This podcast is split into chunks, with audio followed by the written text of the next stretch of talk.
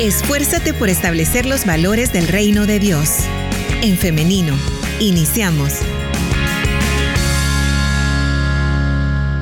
Mañana el pastor Gerardo Campos. Bienvenido pastor, ¿cómo está? Buenos días, eh, Liz. Eh, gracias a Dios, bastante bien. Muy amable.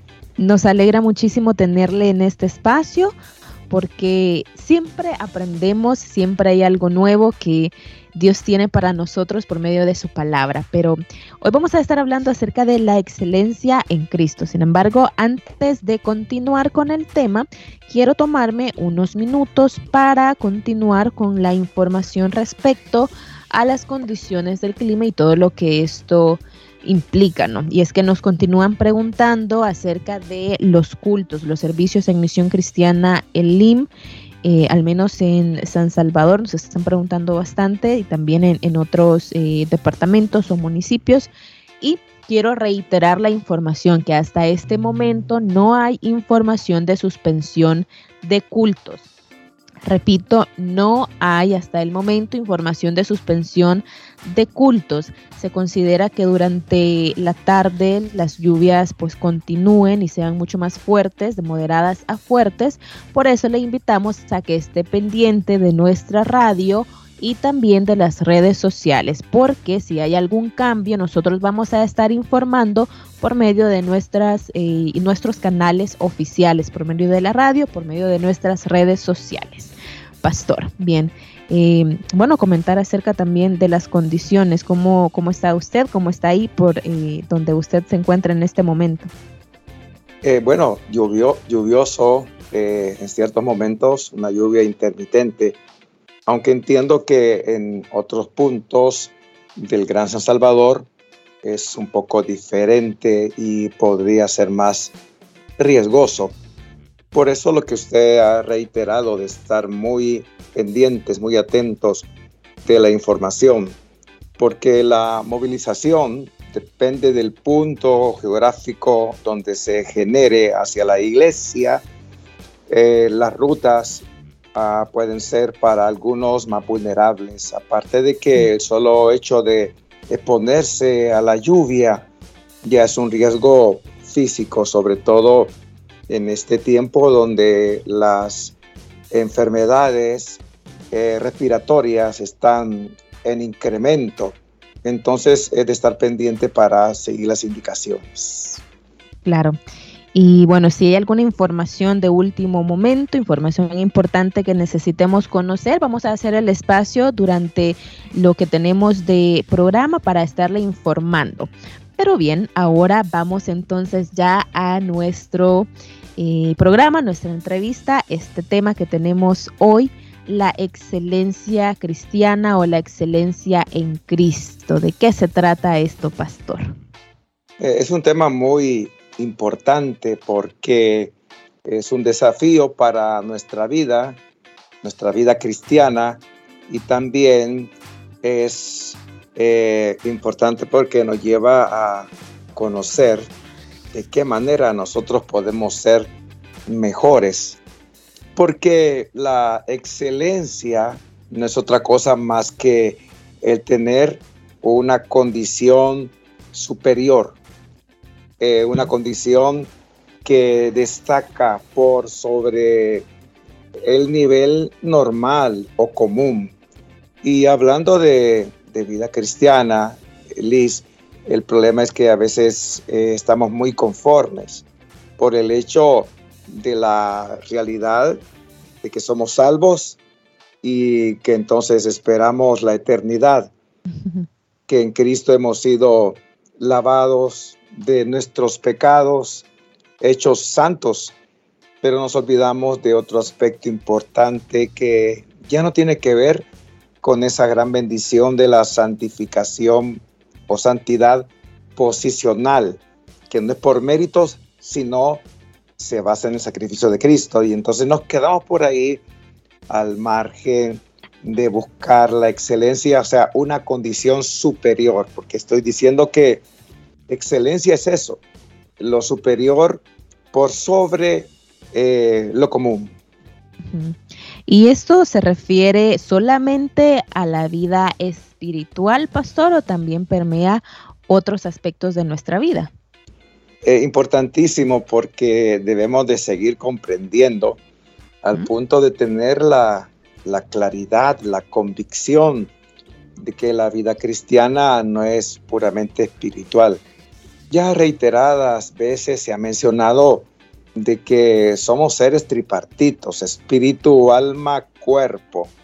Entonces, el desarrollar una excelencia, es decir, ir más allá del nivel en donde ayer nos encontrábamos, tiene que ver con lo integral que somos los seres humanos y ya no se diga el cristiano. Eh, por ejemplo, las acciones de bondad, más en este tiempo donde debemos de ver a nuestro alrededor y no solo pensar sálvese quien pueda. Esas acciones de bondad que somos llamados los cristianos a manifestar eh, en base a la compasión, en base a la observación de nuestro entorno, es decir, de las personas, debe de ir más allá de una práctica común. Entonces, importante porque también este aspecto de virtudes cristianas, de acciones a favor de otros, eh, deben de ser mejoradas para ser excelentes. Hay personas que podrían calificarse como excelentes en bondad y que son un ejemplo a seguir. Pues por ahí, eh, de manera integral, el desarrollo de nuestra vida cristiana, buscando ser mejores y no renunciar a la excelencia, porque a veces se pudiera pensar, esa palabra excelencia, esa palabra no tiene que ver con la vida cristiana.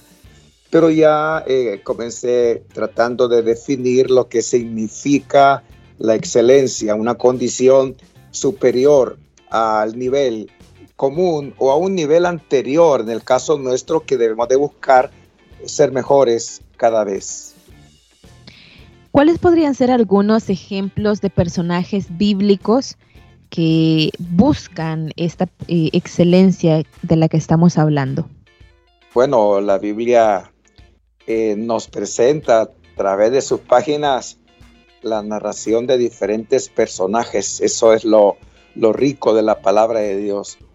El poder eh, leerlos, el poder estudiarlos, el poder imitar o no dependiendo de eh, quiénes fueron, qué hicieron. Entonces hay una gran riqueza en cuanto a personajes, hombres y mujeres que destacaron, que fueron excelentes. Y eh, esa vida encaminada a ser mejores se basaba en conocer la voluntad de Dios. Porque el ser mejores no puede ser subjetivo y quienes lo fueron en las páginas de la Biblia, eh, se debió al conocimiento de la voluntad de Dios y a la decisión de obedecer esa voluntad. Por ejemplo, hay un capítulo en el Nuevo Testamento que está lleno de menciones, es un listado muy interesante de hombres y mujeres también que eh, están ahí registrados como los héroes de la fe. Destacaron, fueron excelentes en determinadas circunstancias y esas circunstancias no tiene que ver tan solo con el pensamiento derrotero, es decir, siempre en victoria, en el concepto de lo que es victoria, un concepto mundano. Pero eh, la victoria tiene que ver con la voluntad de Dios, aunque ésta eh, signifique todo lo contrario al pensamiento de que es ser vencedor, porque el capítulo 11 de Hebreos nos habla de personajes que murieron, que estuvieron dispuestos a dar su vida. Y la misma escritura dice que el mundo no era digno de los tales. Entonces, eh, tiene que ver la excelencia y hay un gran listado y hay una gran cantidad de hombres y mujeres a través de las páginas de la Biblia por eso nos debe de interesar eh, también leer la palabra de Dios para conocerlos, imitarlos. En su ejemplo, como la misma palabra de Dios nos lo dice. Pero todos ellos conocieron lo que Dios quería. No fue subjetivo, no fue que pensaron que para ser mejores tenían que hacer esto o aquello. No fue yo pienso, yo siento, lo subjetivo, sino que conocieron la voluntad de Dios. Eso habla de que tenían una relación muy cercana. Y esto nos lleva a recordar las palabras de Cristo cuando dijo, según está registrado del Evangelio, según San Juan, separado de mí, nada pueden hacer. Entonces, no podemos tener una vida excelente como cristianos al margen de una relación muy estrecha, muy cercana, cotidiana con el Señor. Ahora que usted está mencionando eso, pastor, solo viene a mi mente un personaje que para mí es, es muy ejemplar. Me gusta mucho leer sobre la vida de David, por, de Daniel, por ejemplo. Así, ah, y sí, Daniel desde su juventud fue alguien que conoció a Dios y juntamente con otros compañeros, eso es lo bueno de rodearnos de personas que van a motivarnos, que van a estimularnos, de los cuales también vamos a, vamos a aprender. Y dije, vamos a apoyarnos. Entonces el libro de Daniel habla de Daniel, un joven, juntamente con otros jóvenes que decidieron agradar a Dios porque conocían la escritura, lo que Dios esperaba de ellos. Y ellos decidieron agradar a Dios a toda costa, incluso en riesgo de sus vidas. Decidieron estar dispuestos a ser sancionados con eh, la muerte, pero no obedecer, desobedecer, sino mantenerse en honrar el conocimiento de la voluntad de Dios para sus vidas. Claro, y, y lo que destaco también de Daniel fue que trascendió ¿no? y estuvo en cargos de liderazgo dentro de, los gobiernos de, de, esa época en su contexto. Pero bien, para hablar de Daniel podemos tener hasta otro programa. Ahora, pastor, hablando acerca de la excelencia, a veces suele confundirse con otros conceptos o términos triunfalistas. Por ejemplo, quien es excelente o tiene excelencia dentro del cristianismo es aquella persona que, por ejemplo, tiene prosperidad económica, porque es tan excelente que entonces eh, tiene prosperidad, tiene facilidad económica, es reconocido, tiene cargos de, liderazgo que son admirados y que es una persona, por ejemplo, que va eh, con lo que el mundo considera que es ser exitoso. Entonces, hablemos un poco acerca de esto y por ahí podríamos aclarar estas situaciones o, estos conceptos que se tienen en torno a la excelencia. Es muy importante porque nos equivocamos. Esa influencia de los referentes, de los paradigmas, o sea, el pensamiento de lo que es excelencia, esos referentes mundanos eh, son muy sutiles de filtrarse incluso en el pensamiento, como estamos diciéndolo, pensamiento cristiano de ser excelentes. Jesús dijo que estábamos en el mundo, pero no éramos del mundo. Y Pablo dijo que nuestra ciudadanía está en los cielos.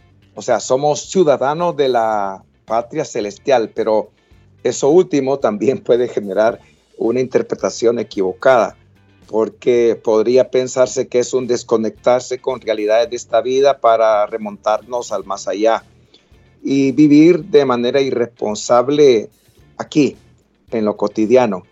Pero la ciudadanía de la cual Pablo habla y que hace eh, referencia a lo que Cristo dijo, de que no somos del mundo, tiene que ver con el conocimiento de cómo vive un ciudadano de la patria celestial, como decimos aquí, en el ahora, que hace una contracultura y esa palabra es clave.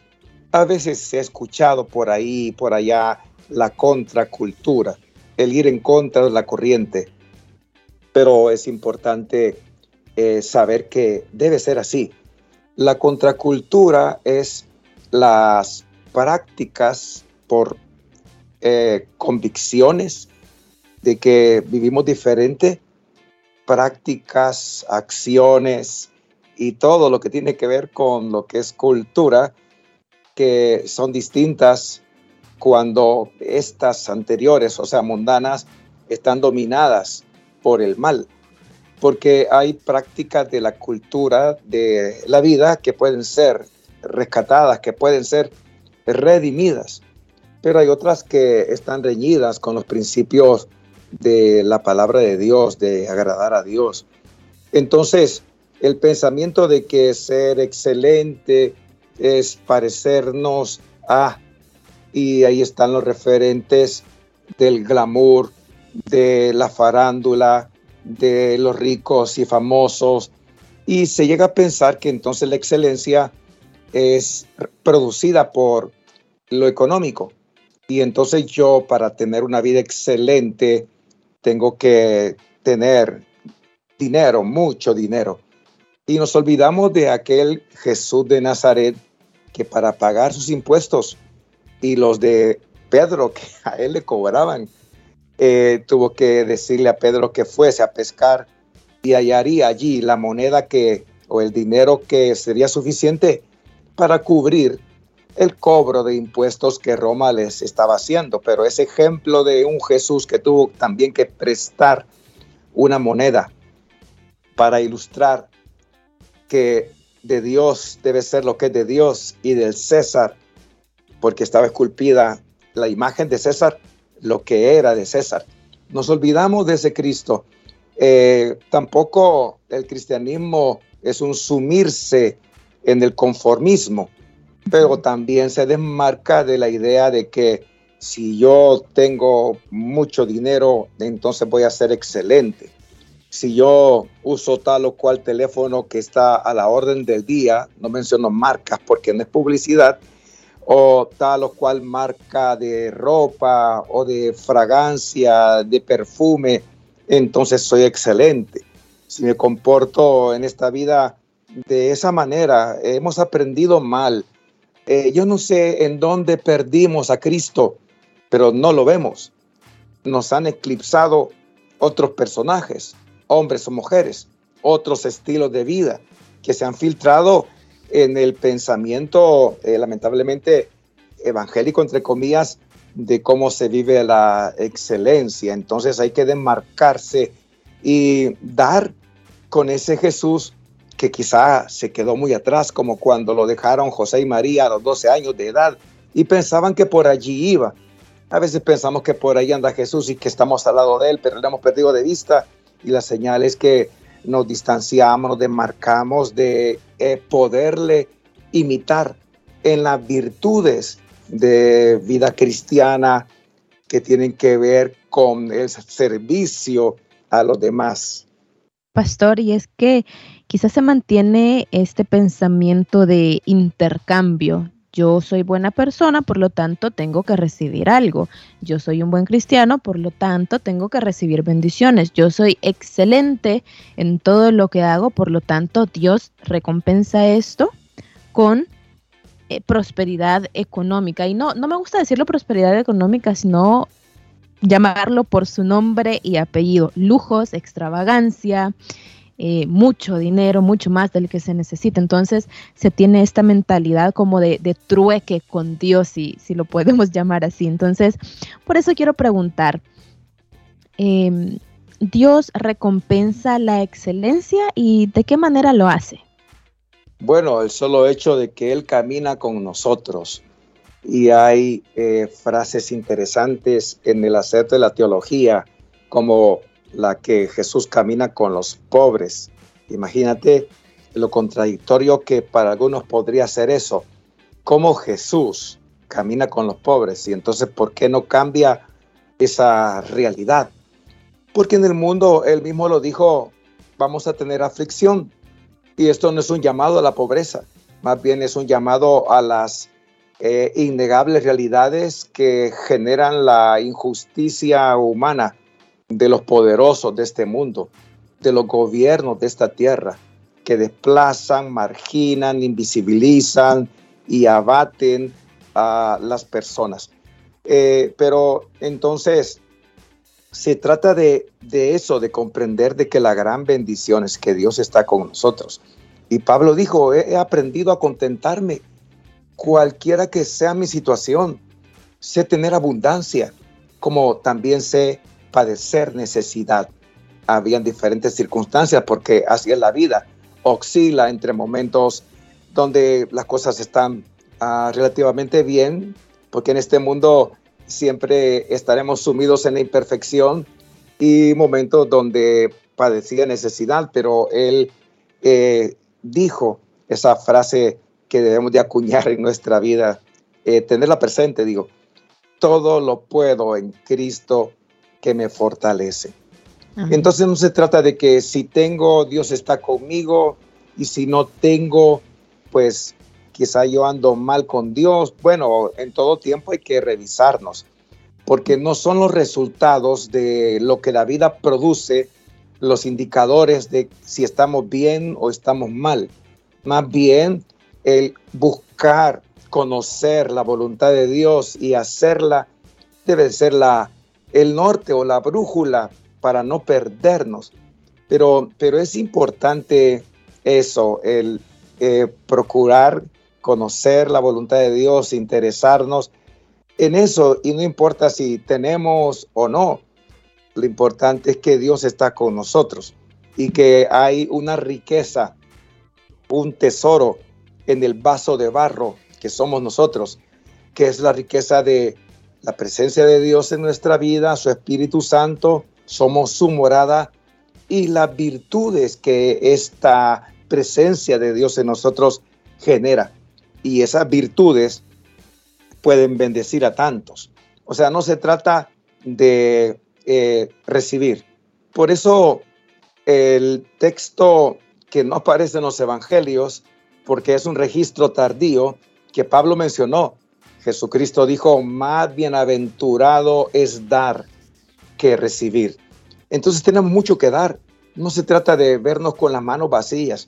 Hay acciones de bondad, hay acciones de amor, de solidaridad, que eh, deben de acompañarnos y esas acciones, porque tenemos mucho de Dios en nosotros, son las que van a enriquecer a las demás personas. Como Pablo dijo, como pobre, pero enriqueciendo a muchos. Entonces él ponía eh, en tela de duda el concepto de riqueza mundano, porque podía enriquecer a las personas en el concepto de pobreza del imperio o del mundo pero por eso dice enriqueciendo a muchos como pobre. Ahora, pastor, entonces podríamos decir que si estamos en esa búsqueda, si queremos, nosotros nos hemos autoexaminado y decimos, no, yo quiero seguir esa excelencia cristiana, podríamos traducirlo a entonces buscar la excelencia cristiana como servir a los demás y en la medida en la que estamos sirviendo a los demás desde donde sea que tengamos la oportunidad de hacerlo, entonces estamos siguiendo esta excelencia. Eh, por supuesto, ser mejores es algo que debemos de procurar cada día y no solo ser mejores en el pensamiento de lo que es ser cristiano, que lo limita al culto, a la liturgia, eh, desvinculado de lo cotidiano, ser mejores en todo, ser mejores estudiantes y si alguien ya coronó una carrera, pues ir por otra, nunca conformarse. A propósito, felicitaciones, ya que de paso menciono eso. Eh, si tienes un empleo, eh, pues procurar otro mejor, porque a veces podemos tener ahí algo para paliar un poco la vida, pero nos podemos conformar y no ir hacia lo mejor, hacia la excelencia. No estamos diciendo cuando mencionamos la palabra escasez, necesidad, pobreza, que debe ser una resignación del cristiano esos estados. Estamos hablando de superarnos, de ir más adelante, y si aquello que procuramos honra a Dios porque nos permite servir, ese es el tema, a lo demás, pues no dudemos que no sea la voluntad de Dios, seguramente que lo es. Claro. Ahora estoy recordando, pastor, si me ayuda con la cita, a mí se me ha olvidado, pero sé que está en Mateo, en donde dice de que hay que buscar el reino de Dios y su justicia y que todo lo demás viene por eh, añadidura. Entonces, recordaba esto que usted nos dice eh, en este momento recordaba esta cita porque es precisamente lo que está hablando, de los valores del reino de Dios y en la medida en la que los estamos haciendo, en lo que estamos buscando la excelencia por medio de los valores, entonces, entonces Dios en su misericordia y como algo, como un... Em, testimonio personal, ¿no? De, de, de, la misericordia de Dios. En la medida en la que hacemos esto, Dios va poniendo los medios y vamos saliendo adelante y nunca nos deja solos y siempre tenemos alguna manera para poder suplir nuestras necesidades básicas, ¿no? Bien, pastor, tengo algunos comentarios que quiero compartirle para que los comentemos en los que en lo que nos resta de programa. Y es que por acá nos dicen, al hablar de excelencia cristiana, puede en algún momento dado llevarse a tener una doble imagen, es decir, presentarse con esa imagen en la iglesia con tal de mantener una casilla de privilegio, pero en lo personal, en el hogar, las personas muestran otras actitudes. También nos dicen, los líderes evangélicos nos invitan a buscar la excelencia cristiana, pero ¿qué sucede si esos líderes desde los púlpitos ofenden a las congregaciones o sus vidas dejan mucho que desear? ¿Cómo tomarlos de referentes si ellos no cuentan con esa excelencia? Tengo también por acá, ah, vamos a ir contestando así entonces. Eh, sí, se trata de ser congruentes no se trata de ser cúlticos.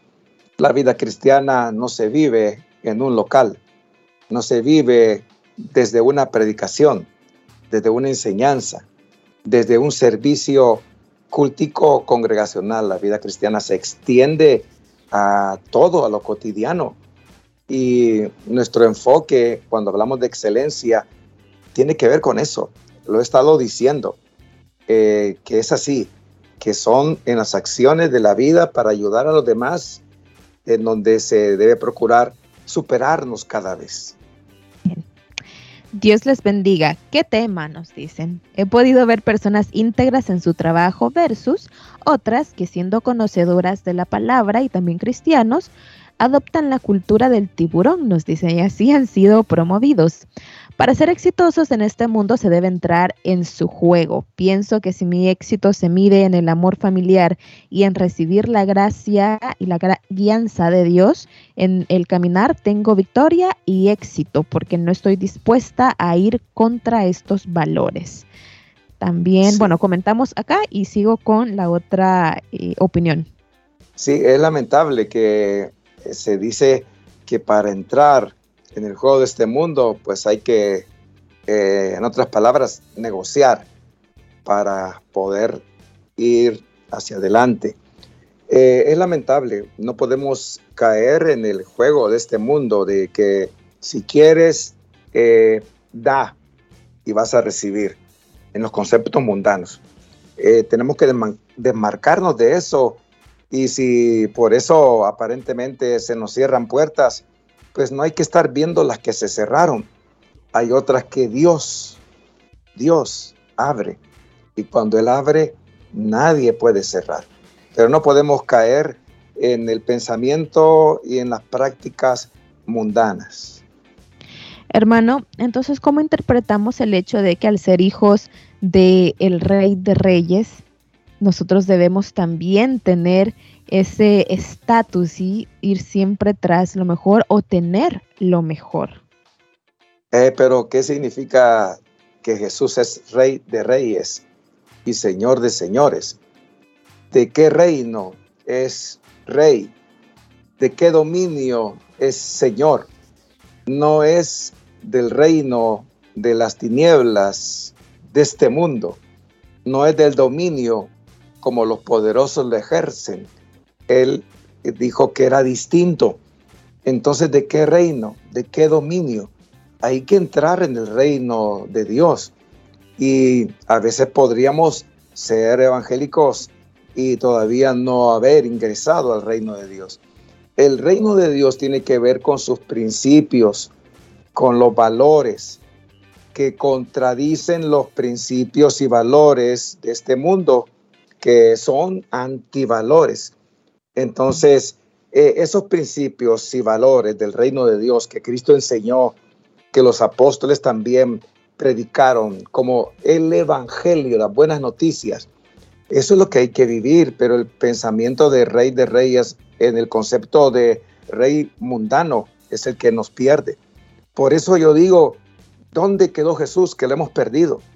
Y estamos siguiendo el manto eh, de un poderoso, de un Cristo a, a la idea del glamour, de la prosperidad. Entonces, estamos siguiendo equivocadamente. Eso es un anticristo definitivamente.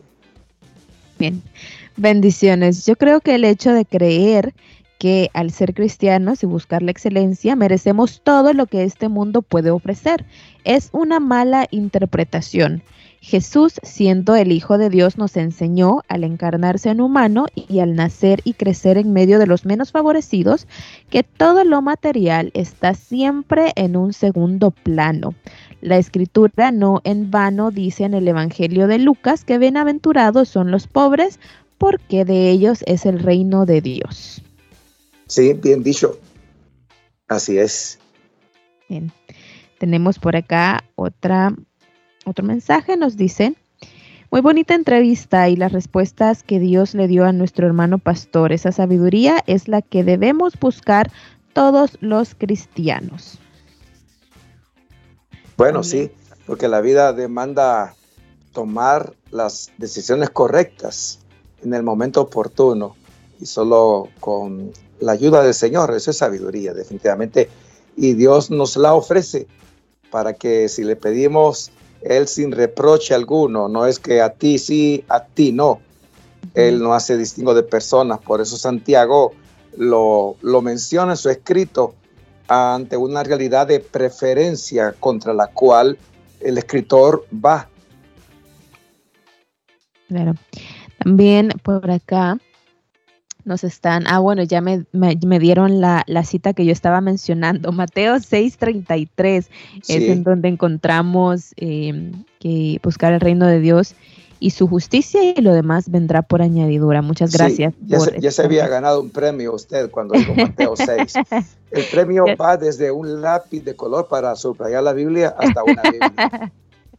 Bien, pero al menos, al menos me recordaba que estaba en Mateo, así que por eso sí me merezco este premio. Pero bueno, entonces imagínense, esta es una invitación a que estemos siempre en la lectura de la Biblia y de estos textos que siempre nos dejan algo, que siempre Dios nos habla por medio de su palabra, en donde nosotros lo necesitemos. Y tal vez, y esto acá también quiero hacer esta aclaración, no es que nosotros estemos atacando a las personas que, por ejemplo, quieren tener algo más en la vida, algún eh, negocio, algo que les permita una libertad financiera, económica. En, ningún momento no, no están peleados estos dos eh, conceptos. Sin embargo, hablamos acá de las motivaciones del corazón, creo, eh, pastor, ¿no? Sí, yo quiero decir algo que el poder tener la capacidad de de hacer dinero, de generar ganancias, porque algunos la tienen más que otros. Eso es innegable. Todos nos ganamos la vida desde, como la palabra dice, eh, que hay que hacerlo, trabajar. Pero hay quienes tienen como un don de poder generar mayores ganancias. Y yo dije como un don, pero en la carta a los romanos yo leo que es un don, porque Pablo dice, el que reparte hágalo con liberalidad. Entonces, no todos tienen la capacidad de poder tener recursos para repartir. Es como un don, y sigo diciendo cómo, cuando la Biblia dice que es un don el poder tener la capacidad de repartir. Y el llamado que Pablo hace es hacerlo con liberalidad. Entonces hay personas que son emprendedoras, que negocian, prosperan, pero es el don de Dios con el propósito de que a través de eh, lo que ellos han recibido puedan bendecir a otros. Eso no está eh, haciendo que los demás van a ser dependientes, sino ya dije, todos nos ganamos la vida trabajando y por eso nuestra oración debe ser, como Cristo dijo, el pan nuestro de cada día, dánoslo hoy. que eh, lo que significa no es una actitud pasiva de dependencia de Dios, sino más bien está poniendo en las manos de Dios la actividad diaria para que de esa manera haya ingreso y haya con qué cubrir sus necesidades eh, básicas. Muy bien, entonces esa es la invitación para esta mañana, buscar la excelencia, pero la excelencia como nos las enseña Jesucristo, buscando sus valores, sirviendo a los demás. Pastor, quiero compartirle ya para ir finalizando algunos saludos que le envían, nos dicen por acá. Eh, saludos al pastor Gerardo Campos, le sigo en Facebook, nos dice, porque admiro su excelencia, su vida es inspiradora. Daisy García Funes nos dice, Dios les bendiga hermanos, interesante tema.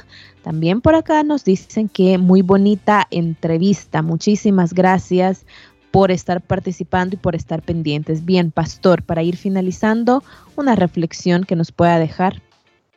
Bueno, eh, primeramente gracias a ti porque tú eres quien estructura la entrevista, la articulas y yo solo trato de responder. Eh, bueno, eh, yo creo que en lo de cada día, en lo cotidiano, tenemos que interesarnos en escuchar a Dios, que Él, que él espera de nosotros. Porque, por ejemplo, estoy recordando el llamado que Dios le hizo a Abraham, siendo ya viejo le dijo, yo soy el Dios Todopoderoso. Anda delante de mí y sé perfecto. Y la perfección es la suma de condiciones, de factores que nos van a llevar a mejorar. Esa perfección no se logra. Eh, Pablo dijo, no soy perfecto, pero lo que hago es olvidar lo que queda atrás. Entonces Dios es todopoderoso para ayudarnos y si estamos delante de Él, conoceremos cuál es su voluntad. Y el llamado es a esa mejoría, como dice Pedro, añadir a vuestra fe virtud, a la virtud conocimiento, al conocimiento dominio propio, al dominio propio paciencia, a la paciencia afecto fraternal, al afecto fraternal amor. Es una de ir sumando elementos que nos van a llevar en esa ruta del llamado de Dios hacia la perfección. Excelente, muy bien. Muchísimas gracias, pastor, por habernos acompañado. Gracias también por darnos luz a través de la palabra de Dios en estos temas que nos ayudan, nos ayudan a mejorar nuestra vida integralmente. Le deseamos, pastor, que tenga un feliz día, también al estar al pendiente y tener mucho cuidado con las condiciones del clima. Sí, igual a todos y pendientes de, de ustedes de la información. Muchas gracias, Liz, por la invitación. Dios le bendiga, pastor. Dios le bendiga. Y bien, hoy agradecemos a nuestra audiencia porque continúan enviándonos mensajes por acá. Nuestra oyente nos enviaba una fotografía en donde nos comparte lo que nos dice Mateo 7, 8 Pidan y se les dará, busquen y encontrarán, llamen y se les abrirá, porque todo el que pide recibe, el que busca encuentra y al que llama se le abre. Muchísimas gracias a nuestra oyente por estarnos compartiendo este versículo, Elena Montoya. Saludos para todos también quienes han estado participando.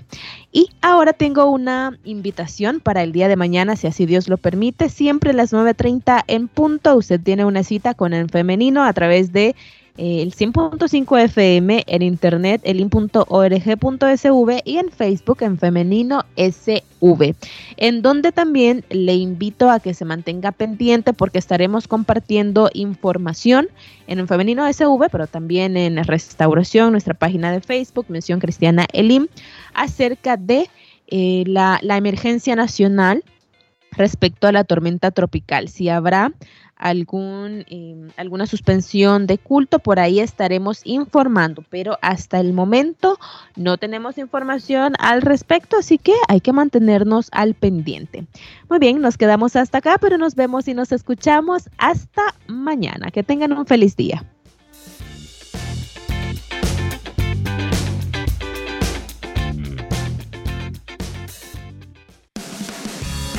La respuesta más rápida es la acción en femenino.